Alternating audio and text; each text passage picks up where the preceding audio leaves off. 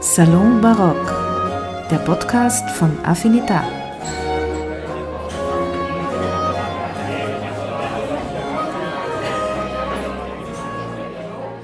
Meine Damen und Herren, ich begrüße Sie wieder sehr herzlich im Salon Barock und freue mich, Ihnen meinen heutigen Gast, Frau Dr. Alexandra Ziane, vorstellen zu dürfen.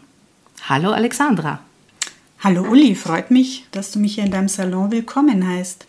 Das Erste, was ich immer meine Gäste frage, ob sie etwas trinken wollen, einen Tee, einen Kaffee. Möchtest du gerne einen Tee vielleicht?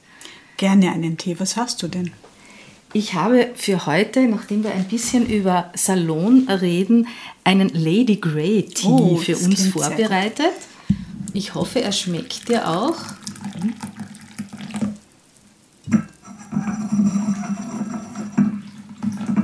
Bitte schön. Mhm. Dankeschön. Ja, unser heutiges Thema wird ja ein bisschen der Salon an und für sich sein. Aber der Anlass, warum ich dich eingeladen habe in diesem Podcast, ist eigentlich das Buch, das du mit äh, einigen anderen Herausgebern, das hier vor mir liegt, das du herausgegeben hast, nämlich das Buch Musik und Gesellschaft. Kannst du vielleicht ein bisschen etwas über dieses Projekt sagen? Ich finde das sehr spannend. Ich habe auch diese zwei Bände hier zu Hause liegen, verwende sie auch sehr oft in meinen Recherchen. Äh, was gibt es da über dieses Buch zu sagen? Ja, also ich habe es herausgegeben gemeinsam mit dem Frieder Reininghaus und der Judith Kemp und wir kommen alle drei eigentlich aus sehr verschiedenen Bereichen, was schon mal ganz gut war, weil es ja ein doch sehr breit angelegtes äh, Buch ist. Also es geht von Jahrtausend bis eigentlich zur Gegenwart, also 2020, äh, als es erschienen ist und ähm, zieht sich durch alle Jahrhunderte, ist auch chronologisch aufgebaut, aber das Besondere ist, dass es eben Musik nicht nur von der Musik ausgehend betrachtet, sondern Musik ist ein Teil des gesellschaftlichen Lebens. Und äh, das wird in dem Buch halt ganz deutlich herausgearbeitet. Musik ähm, ist nicht nur das, was erklingt, sondern es gibt einen gewissen Anlass. Es gibt Musiker, die unter bestimmten Bedingungen leben, auftreten, musizieren, ausgebildet worden sind. Und um all das geht es in dem Buch. Ja, und es gibt ja immer eben auch ein bestimmtes Umfeld, in dem ein Künstler oder eine Künstlerin arbeitet und die ja dann auch sehr prägend ist. Deswegen finde ich dieses Buch eben auch so besonders spannend. Und was ich auch schön gefunden habe, das Buch geht ja chronologisch äh, durch und es ist ja eigentlich so, wenn man das durchblättert, also es gibt ja für jedes Jahr so wie ein Kalenderblatt eigentlich oder genau. man könnte sagen so ein Jahrblatt. Mhm. Ja? Und wenn man jetzt ein bestimmtes Jahr heraussucht, dann findet man zu diesem Jahr dann einen speziellen Artikel. Und ich habe natürlich mir ein paar Blätter, jetzt so ein paar äh, Jahrblätter herausgesucht und da bin ich bei dem Jahrblatt 1777 bin ich auf den Titel gestoßen La Biondina in Gondoletta. Und da habe ich mir gedacht, das ist ja perfekt für unser heutiges Thema, denn es geht hier um die Salonière Marina Querini Benzon, die ja in Venedig gelebt hat und die ja dort einen berühmten italienischen Salon geführt hat und die ja Berühmtheit über ein Liedchen äh, bekommen hat, eigentlich ein Gedicht, äh, das sie sozusagen äh, in einer sehr zweideutigen Situation äh, beschrieben hat. Also sie selber war ja nicht besonders äh, glücklich über dieses Lied, aber das ist dann weiter, das hat dann weitergelebt und das ist ja eigentlich jetzt noch auch ein, ein ziemlich interessantes und äh, noch immer verwendetes venezianisches Gondellied. Genau, das ist also eigentlich bis heute, glaube ich, so ein Inbegriff von venezianischem Gondenlied. Was ich noch kurz dazu sagen wollte, der Artikel ist jetzt von einer unserer zahlreichen Autorinnen, ja. der Henrike Rost. Also wir haben das nicht alleine geschrieben, sondern wir waren ja. über 100 Autorinnen. Und ähm, genau, wie du ganz richtig gesagt hast, das zieht sich durch die Jahrhunderte. Gut, also ähm, 1777 ist das jetzt so geordnet, wie du gesagt hast. Mhm. Und ähm, den Salon hat sie anlässlich ihrer Eheschließung gegründet mit ihrem Mann. Mhm.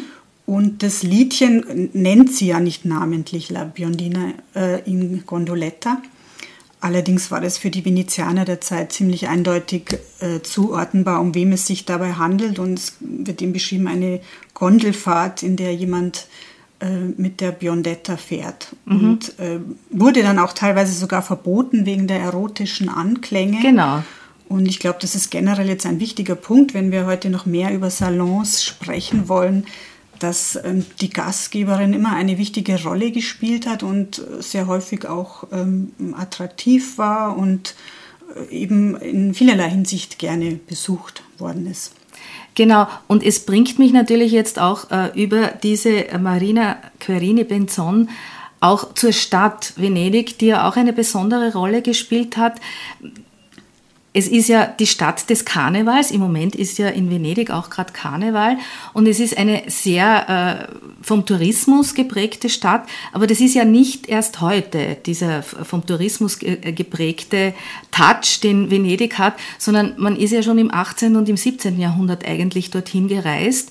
Also die Adeligen äh, und die Haute Volée von ganz äh, Europa ist eigentlich dorthin äh, gereist und äh, hat dort das freizügige Leben Leben genossen, äh, das in Venedig geherrscht hat, nicht? Also es war ja nicht nur das, sondern natürlich auch die Bedeutung, die Venedig schon lange hatte als Handelsstadt. Es waren viele Handelsreisende dort. Es wurden die verschiedensten Güter, Massengüter, Mehl oder sowas, aber auch mm, aus dem Orient waren Parfum, Farben, Seiden, alles Mögliche gehandelt. Und diese ganzen Handelsreisenden oder auch Diplomaten wollten natürlich ja auch unterhalten werden, wenn sie in der Stadt waren. Und teilweise muss es wohl auch so gewesen sein, dass manche dann extra hingefahren sind, weil man wusste, dass man sich dort gut unterhalten kann. Also es gibt so ähm, Anfang des 16. Jahrhunderts schon so Zählungen, was heißt, es wären zwischen 10.000 und 12.000 äh, Kurtisanen gewesen, die zur Unterhaltung äh,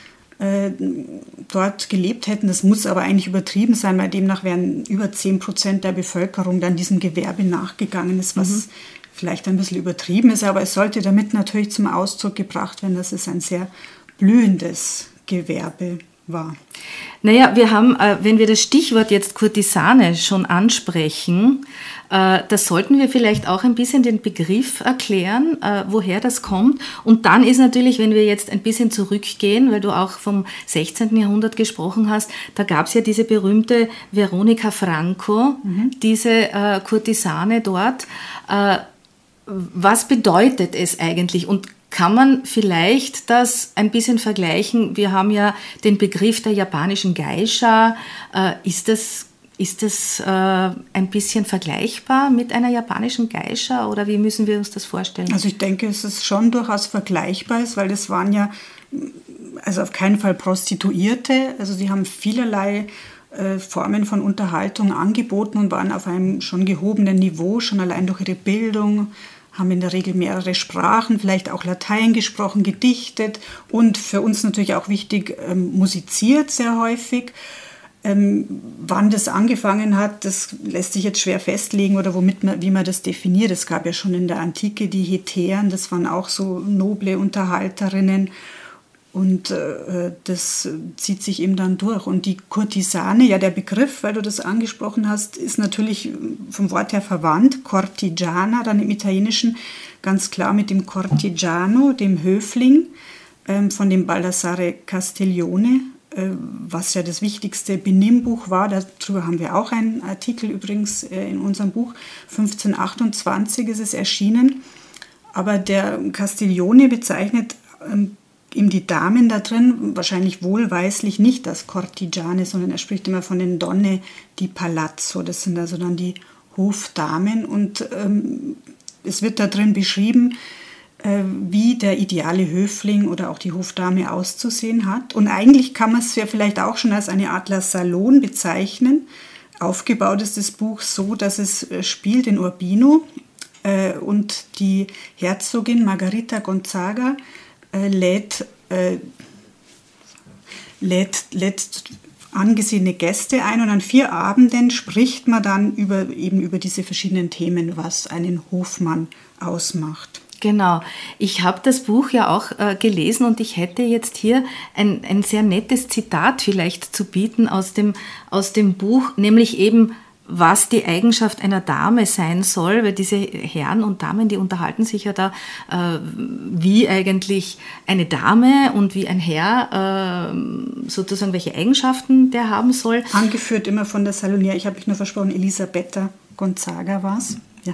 ja, gut. Also ich hätte da jetzt ein schönes Zitat aus dem Buch vom äh, Cortegiano, wo man uns mitteilt, was die Eigenschaft einer Dame eigentlich sein soll.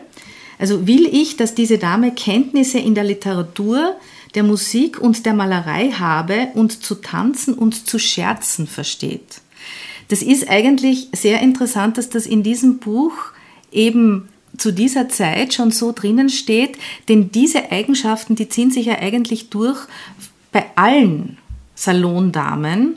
Also ob das jetzt im 16. Jahrhundert, im 17., im 18. oder dann im 19. Jahrhundert ist, dass die Dame sozusagen fähig sein muss, ihre Gesellschaft zu unterhalten, nicht? Also das war eines der sehr wichtige, äh, sehr wichtiges Konzept mehr oder weniger. Wobei der Cortegiano schon die Frau ein bisschen mehr dann noch als Zuhörerin sieht. Also das betont er ja auch bei der Musik zum Beispiel. Die Damen werden ja die guten Zuhörerinnen und er empfiehlt ihnen aber große Zurückhaltung, wenn du sprichst von Geist oder Witz, aber es, und die, die Zuhörer unterhalten, aber sie sollen sich also nicht in den Vordergrund drängen. Also das kommt ganz klar hervor. Er spricht dann immer von der Bescheidenheit und äh, Zurückgehaltenheit und sie sollen sich auch dementsprechend kleiden. Also nichts soll irgendwie zu auffällig sein. Und ja, sie dürfen auch musizieren, weil das ist ja auch immer ein schwieriges Thema. Das wird dann auch in dem Buch diskutiert. Seit der Antike ja schon ist es nicht anrüchig, die Musik auszuüben und äh, ja, sie, sie können das schon machen, aber sie sollten sich ihm dann nicht so hervorspielen und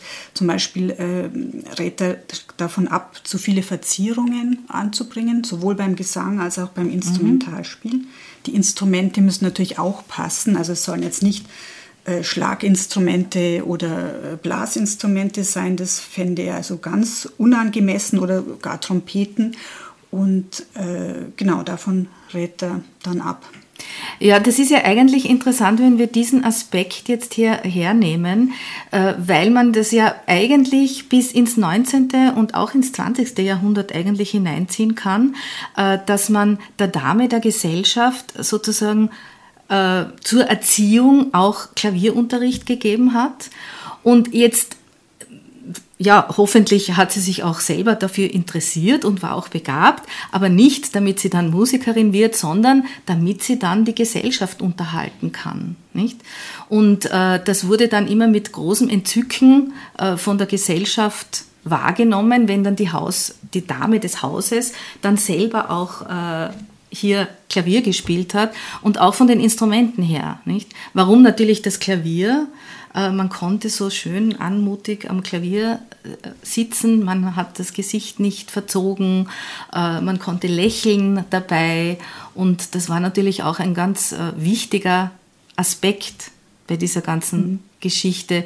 Also da könnten wir auch noch sehr lange reden über die Instrumente, die man Frauen ja, da wollte ich noch einfügen, dass es auch da Tasteninstrumente waren, aber auch so wird es dann beim, beim Cortegiano schon empfohlen, eigentlich, dass man sich selber zu einem Laute begleitet. Also das war dann auch eigentlich wichtig. Man singt und begleitet sich dazu selber. Das war dann eigentlich die angesehenste Form und, und weil du gemeint hast, äh, nicht nur aus eigener Begeisterung, sondern auch zweckdienlich dann das Musizieren war sicher auch bei den Kurtisanen teilweise so. Also die ähm, haben damit eben ihre Kundschaft unterhalten und äh, haben dann auch davon profitiert, dass die Musik eben diesen Ruf hatte, dass sie etwas äh, weiche Stimmung macht oder eben überhaupt in Stimmung bringt. Genau, ja. Und es gibt ja ein, äh, einen Salon, der sehr berühmt war und der sehr exklusiv war, wo man auch einen sehr exklusiven Zugang eigentlich dazu hatte, nämlich dieses berühmte Concerto delle Dame, äh, das ja äh, nur Frauen sozusagen äh, in der Musikausübung gehabt hat. Also man musste dort auch eine spezielle Einladung haben. Aber es ist natürlich auch in einer Zeit, also das war der, der Salon der Margarita Gonzaga d'Este, nicht? Mhm. die ja mit dem Guelmo von Mantua äh, die Tochter, Entschuldigung, sie war die Tochter von Guelmo von Mantua und von der Eleonore von Österreich. Da gibt es auch eine, eine Verbindung. Überhaupt, wenn man diese ganzen äh, Damen und äh, hier äh, liest und, und behandelt, dann gibt es natürlich über ganz Europa ständig diese Verknüpfungen in den Adelshäusern. Und sie war die Frau von Alfonso II., dem, dem Herzog von Ferrara. Und sie hat diesen speziellen Salon geführt und eben mit den Damen Laura Peparara, Anna Guarini und Livia D'Arco. Und die haben gesungen, getanzt Harfe gespielt, Laute gespielt und Gambe gespielt. Genau, also die haben wir wieder dieses Element, das singt, äh, die Frau singt und begleitet sich selbst dazu. Ich weiß jetzt auch nicht, ob man das tatsächlich als Salon dann bezeichnen kann, aber mhm. es ist natürlich ähm, auch hier wieder ein, ein exklusiver Zirkel. Es ist ja bei den Salons auch so, von denen wir gesprochen haben, das ist jetzt nichts Öffentliches, sondern man wird eingeladen und, äh, und musiziert dort. Und dass es nur Damen waren, also die waren anfänglich eigentlich als Hofdamen angestellt und nicht in erster Linie nur als Musikerin. Es hat sich dann so herausentwickelt, dass sie dann eben als Virtuose, das ist eigentlich auch ganz interessant, weil heute versteht man unter einer Virtuosin äh, jemanden am Instrument und da war das eben auf den Gesang gemünzt eigentlich, die, die Virtuosität oder das, dass man sie Virtuose genannt hat. Es, es, es hat eigentlich auch einen sehr äh, speziellen Begriff dafür gegeben, dass das so eine exklusive Gesellschaft war, nämlich der Begriff der Musica Riservata.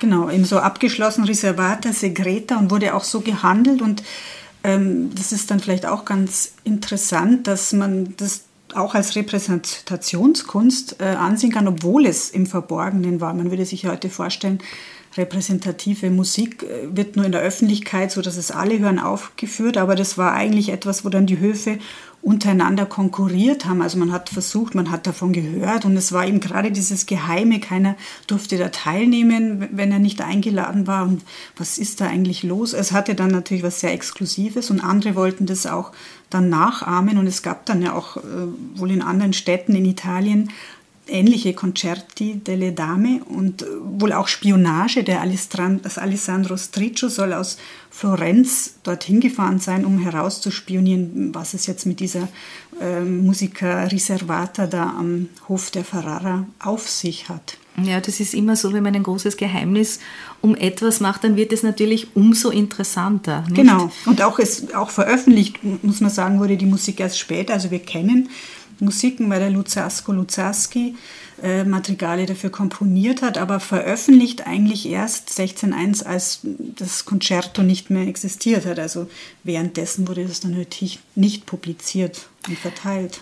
Gut, diese Praxis, dass man so spät wie möglich seine äh, Kompositionen herausgegeben hat, war natürlich auch geschuldet, dass es kein Copyright gegeben hat und man auch geschaut hat, dass einem niemand die Musik stehlt, nicht? Ja. Äh, stiehlt.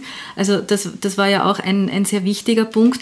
Aber ich habe jetzt noch ein anderes Jahrblatt aus diesem Buch hier, das mir jetzt ins Auge sticht, nämlich 1651, die Barbara Strozzi die gehört ja jetzt eigentlich auch da so ein bisschen ins Thema genau. Venedig, Komponistin, Sängerin, vielleicht auch ein bisschen Kurtisane. Ja, das knüpft eigentlich alles ein bisschen zusammen, aber eben wir sind wieder in Venedig, also weiterhin in Norditalien. Und die Barbara Strozzi, da kommt jetzt noch ein anderer wichtiger Begriff dazu, war Mitglied auch äh, in Akademien. Und vielleicht sollte ich generell noch ein bisschen was sagen zu zu den Frauen und, und ihrer Rolle, weil sie eigentlich ähm, eine der ersten war, die so unabhängig eben als Künstlerin sozusagen agiert hat.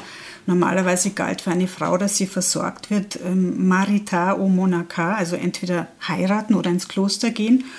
Und sie hat, obwohl sie sehr schlechte Startbedingungen hatte, uneheliches Kind. Man weiß jetzt nicht mehr, war der Giulio Strozzi, der Literat, ihr Vater oder nur ihr Ziehvater. Ihre Mutter war seine Haushälterin. Also mit diesen Startbedingungen es trotzdem geschafft, zu einer angesehenen Komponistin zu werden und auch ja unabhängig, weil sie selber dann, sie hat sogar Bankgeschäfte später geführt, ähm, also sich selber um ein, ein Einkommen da zu kümmern auf diese Art und Weise. Und Kurtisane, ja, also wenn man sich die Bilder darstellt, es gibt so ein vermutetes Porträt von ihr, das lässt jetzt dann eher darauf schließen, dass sie ähm, ja, eher freizügig war. Jedenfalls ist sie da sehr üppig dargestellt und nicht wirklich äh, vollständig bekleidet mit einer Gambe in der Hand und einem Notenblatt. Ja, also das, sie war auf jeden Fall eine hervorragende Komponistin. Also ich habe auch äh, Musik von der Barbara Strozzi äh, einmal gespielt, also mit, mit einer Sängerin äh, auch gemeinsam gemacht und es ist auch unglaublich, wie äh, fortschrittlich sie in ihren Kompositionen eigentlich war, was die, was die Harmonien und so weiter anbelangt. Also das, äh, das ist eigentlich unglaublich modern für ja, ihre Zeit sie, gewesen. Sie hat es ja, ja, von Anfang an mitbekommen. Also es ist im das Wort habe ich jetzt noch nicht erwähnt, das ich einbringen wollte, die Akademien. Also ihr ja. Ziehvater, der Giulio Strozzi, war Teil einer wichtigen Akademie in Venedig, der Accademia degli Incogniti. Und dort sind eben die wichtigsten Persönlichkeiten ein- und ausgegangen. Und so hat sie wohl auch schon in jungen Jahren zum Beispiel Claudio Monteverdi kennengelernt. Also sie gibt zwar an Francesco Cavalli, wäre ihr Lehrer gewesen, aber jetzt dann wirklich auf einem sehr hohen Niveau. Und der Giulio Strozzi hat ihm dann so einen musikalischen Ableger dieser Akademie gegründet, weil normalerweise waren auch Frauen nicht unbedingt geduldet. Das ist die Accademia degli Unisoni, ein, also auf Musik spezialisierte Akademie und da war sie so eine Art federführende Muse und da wurde dann eben auch Gedichte vorgetragen. Also deswegen, es hat schon eine Ähnlichkeit zum Salon. Man trifft sich zusammen, äh, in einem separierten Zirkel und hat dort auch sehr libertinäre Ideen diskutiert. Das wollte ich eigentlich auch noch erwähnen, muss man vielleicht dazu sagen, Salons sind oft so ein Ort, wo man eben äh, Ideen diskutiert hat, die nicht unbedingt immer konform waren mit den jeweiligen Regierungen. Das unterscheidet es jetzt ein bisschen von dem Concerto delle Donne, das ja Teil war der wirklich des Hofstaats. Aber diese Akademien waren auch so, so separiert. Genau, und da äh, wurde dann diskutiert, vorgelesen, gesungen. Und es gibt eben so eine äh, Beschreibung einer Akademie, wo es darum ging, wo die Frage sich stellte, womit kann man jetzt die Menschen mehr rühren? Mit äh, Weinen oder mit Musik? Und dann hat die Barbara trotzdem gemeint, ja, sie sind doch alle sicher gekommen, um mich singen zu hören und nicht äh, um mich weinen zu sehen. Mhm. Das bringt mich vollkommen weg jetzt von dieser Zeit, äh, wenn man jetzt von diesen Ideen ausgeht, die da so auch ein bisschen revolutionär waren. Äh, in Wien, dann im späten 18. Jahrhundert und dann schon fast an den Anfang des 19. Jahrhunderts war ja die Fanny von Arnstein. Da äh, ging es dann eher so um die, um die jüdischen Salons eigentlich auch und es ist auch eigentlich so, dass in den, in den Salons der jüdischen Damen, dass da auch der Geist sozusagen eine sehr wichtige Rolle gespielt hat und die Diskussion eine sehr Rolle, wichtige Rolle gespielt hat über Literatur eben, über ein Theaterstück, das man gesehen hat und äh, dass natürlich bei der Fanny von Arnstein äh, die Freimaurer auch aus und eingegangen sind und dort auch die Ideen der französischen Revolution auch Thema waren und auch diskutiert wurden sozusagen. Also darüber hinaus auch über, die, über das Literarische und über das Musikalische. Musik war natürlich immer Teil, aber das bringt mich eigentlich, also das verbindet eigentlich sehr viele äh, Salons genau. miteinander. Nicht? Was vielleicht ein großer Unterschied wäre, ist, dass ähm, diese Fanny von Arnstein oder so, dass die, oder die ganzen Saloniers, wie sie dann später ja eigentlich erst den Namen verdienen, das natürlich nicht gemacht haben, um irgendwie sich Geld zu verdienen. Das ist vielleicht der große, größte Unterschied, während das für die Kurtisanen eben schon so war. Also da habe ich das auch vorher noch nicht ja. eingewandt. Da gibt es nämlich tatsächlich auch so Belege von der Veronica Franco, die in, in Venedig im 16. Jahrhundert die bekannteste war. Dann äh, darüber berichtet auch der Michel de Montaigne, der war auch in Venedig zu Besuch und meinte, also es würde halt äh, ein Abend mit der Veronika Franco unglaubliche 50 Scudi kosten. Man muss mhm. dann zum Vergleich sich anschauen, was der Tizian verdient hat, also in einem Jahr 100 Scudi. Oder wenn ein neuer Doge gewählt wurde und er den porträtiert hat, 50 Scudi. Und ihm äh, eine Nacht mit der Veronika Franco waren ja 50 Scudi. Das ist dann schon ja, das ist dann schon ein Stattlich. stolzer Preis sozusagen eigentlich. Aber wenn wir jetzt noch einmal zu diesen Akademien äh, zurückkommen, mhm. äh, da komme ich jetzt dann auch noch auf ein sehr schönes Jahrblatt, nämlich 1654, die Christina von Schweden. Die ist ja durchaus auch eine Person, die es wert ist, dass wir uns ein bisschen mit ihr beschäftigen äh, und die ja auch sozusagen dann so eine Art Akademie um sich äh, also gegründet hat oder einen Salon geführt hat oder wie, wie man auch immer das jetzt bezeichnen möchte. Also passt insofern sehr gut, weil sie natürlich auch gegen jegliche Klischees äh, verstoßen hat und, und äh, als, als Frau sich ganz anders in, äh, in Szene gesetzt hat, als man es von ihr erwartet hat. Also Christina von Schweden ist ja äh, hat abgedankt, also 1654 und nicht nur das, also es war in Uppsala in Schweden, äh, wo sie dann Königin hätte werden sollen, sondern hat, äh, ist dann auch noch konvertiert zum Katholizismus, erst wohl geheim, aber dann gab es ein Jahr später in Innsbruck, da war sie dann quasi schon auf dem Weg nach Rom. Eine große öffentliche Feier dazu wurde eine Oper von Antonio Cesti aufgeführt und äh, sie war dann sozusagen eine Königin der Künste. Als solche hat sie sich dann äh, inszeniert in Rom. Und es gibt natürlich unzählige äh, Theorien darüber, was sie dazu bewogen hat, abzudanken. Aber es gibt da so einen ganz bezeichnenden Satz von ihr, wo sie meinte, niemand gehorchen zu müssen, ist ein größeres Glück, als der ganzen Erde zu gebieten. Mhm. Also sie hat sich da wohl äh, ein Stück Unabhängigkeit äh, erarbeitet damit und ihm dann diese Zirkel gegründet, also junge Künstler auch gefördert und äh, es waren also sämtliche Musiker, die da bei ihr ein- und ausgegangen sind, die wir heute noch kennen, wie Carissimi, Stradella, Pasquini. Und äh, das war natürlich eine sehr wichtige Rolle, die sie da eingenommen hat. Auch das erste öffentliche Opernhaus in Rom begründet, das Teatro Tor di Nona. Also eine wirklich sehr wichtige Rolle, die sie da eingenommen hat. Ja, sie war schon eine sehr schillernde Figur, kann man eigentlich sagen. Und man muss ja auch noch dazu sagen, in der Zeit, in der sie das gemacht hat, dass sie eben zum Katholizismus übergetreten ist, äh, waren ja die ganzen Glaubenskriege eigentlich und für ihr Vaterland war das natürlich schon ein sehr großer Schock. Für den Papst war es natürlich eine Werbung. Ja, also man hat sie auch immer versucht, natürlich da zu instrumentalisieren, wo sie nicht immer so ganz äh, mitgespielt hat. Äh, aber das war natürlich für den Papst was ganz Tolles. Sie hat aber dann umgekehrt auch wieder da Schwierigkeiten gehabt, weil es eben dann verboten war, in der Fastenzeit Opernaufführungen zu machen. Dann hat sie eben initiiert, dass da Oratorien aufgeführt wurden.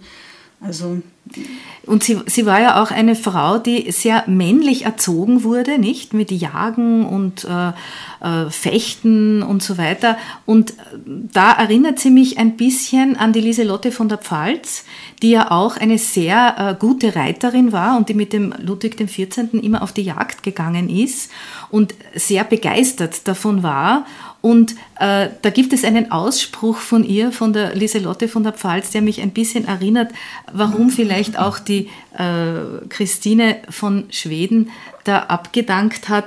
Sie sagt nämlich, Madame sein ist ein elendes Handwerk.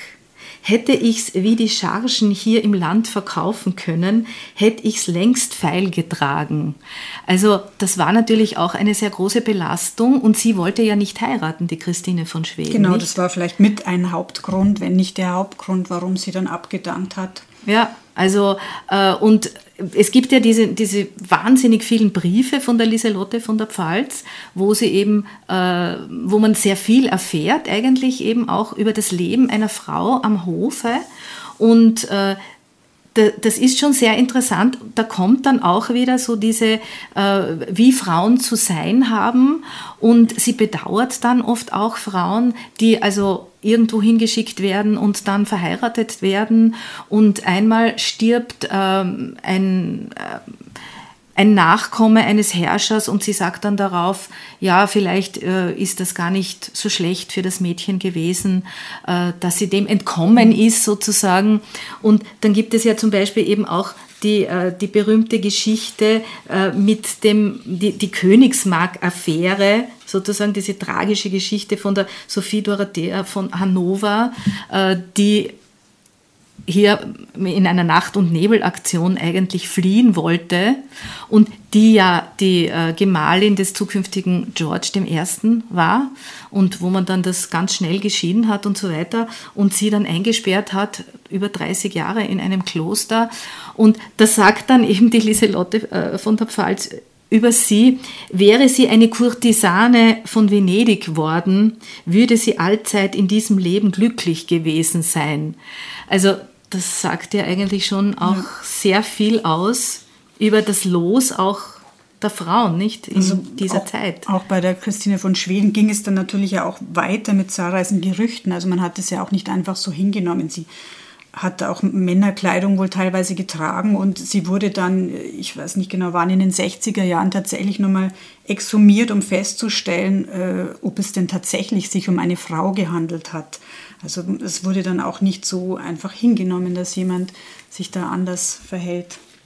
Ja, also äh, die, diese Sachen ähm, sind, ähm, wenn, wenn, man das so im, im historischen äh, Kontext äh, betrachtet, schon eigentlich sehr interessant, auch deswegen anzusehen, weil äh, das ja, also von der Lieselotte von der Pfalz weiß man es eben, weil sie so viele Briefe geschrieben hat, aber weil man da das Leben eigentlich, wie es wirklich am Hof war, auch so unmittelbar mitbekommt und weil man eigentlich diese Schwierigkeiten sozusagen und diese Unterschiedlichkeit, äh, wie man Männer und Frauen behandelt hat und wie es ja bis in unsere heutige Zeit eigentlich dann auch sich durchzieht, nicht, äh, ist das schon auch ein bisschen ein sehr interessante, äh, interessanten, interessante Geschichten, die hier äh, zum Vorschein kommen und die dann doch sehr zu, zum Nachdenken anregen. Denn gerade sie, äh, die an dem, am Hof von Ludwig XIV., der berühmteste Hof überhaupt in der Zeit, gelebt hat und äh,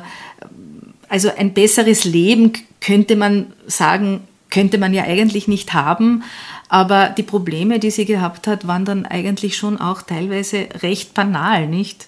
Sie waren zwar nicht, dass sie äh, gehungert hat, aber so wirklich glücklich kann man jetzt eigentlich auch nicht sagen, dass das Leben da verlaufen ist. Ja, da passt jetzt eigentlich eh schon wieder das Zitat von der Christine von Schweden, dass sie eben die Freiheit, also ich glaube, Entscheidungsfreiheit, ich meine, das können wir uns sowieso eigentlich wahrscheinlich kaum mehr vorstellen, wie, wie viel weniger das damals für alle gegeben war, aber für Frauen natürlich in einem besonders hohen Ausmaß.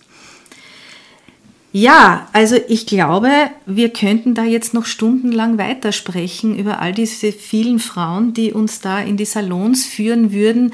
Wir haben die französischen Salonières im 18. Äh, Jahrhundert noch gar nicht erwähnt. Oder auch dann die Musikerinnen, die dann nicht mehr Kurtisanen, also es beginnt ja auch in derselben Zeit, die angesehenen Opernsängerinnen, die, die sich dann etablieren. So ist es. Äh, oder dann eben auch im 19. Jahrhundert auch hier die Wiener Salons zum Beispiel oder in Deutschland die Berliner Salons. Ja. Da gibt es ja auch ganz äh, interessante Frauen eigentlich. Da hätten wir noch sehr, sehr viel zu sprechen. Aber ich glaube, wir haben jetzt einmal so ein bisschen einen Überblick gegeben und haben im Prinzip eigentlich ein bisschen so den Anfang hier ein bisschen besprochen. Und wie schon im Trailer versprochen, kommen wir nun zu unserer Preisfrage, die sicherlich leicht zu beantworten ist, wenn man gut zugehört hat. Sie lautet, wie nennt man Musik für einen ausgewählten Kreis?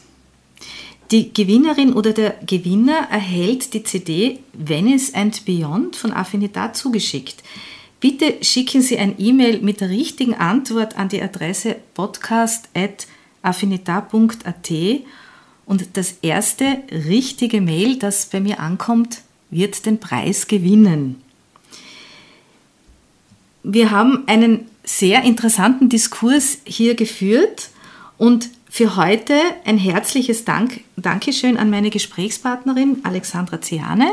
Ich danke auch. Und Natürlich, wenn Ihnen der Podcast gefallen hat, freuen wir uns über eine 5-Sterne-Beurteilung und noch mehr freuen wir uns, wenn Sie unseren Podcast abonnieren. Und vielleicht uns auch eine kleine Spende zukommen lassen. Auf der Homepage vom Ensemble Affinitar finden Sie dazu einen Spenden-Button. Ich bedanke mich auch wieder bei unserem Techniker Christian Reimeyer, der uns wie immer sachkundig begleitet hat. Bis zum nächsten Mal. Ihre Uli Nagel.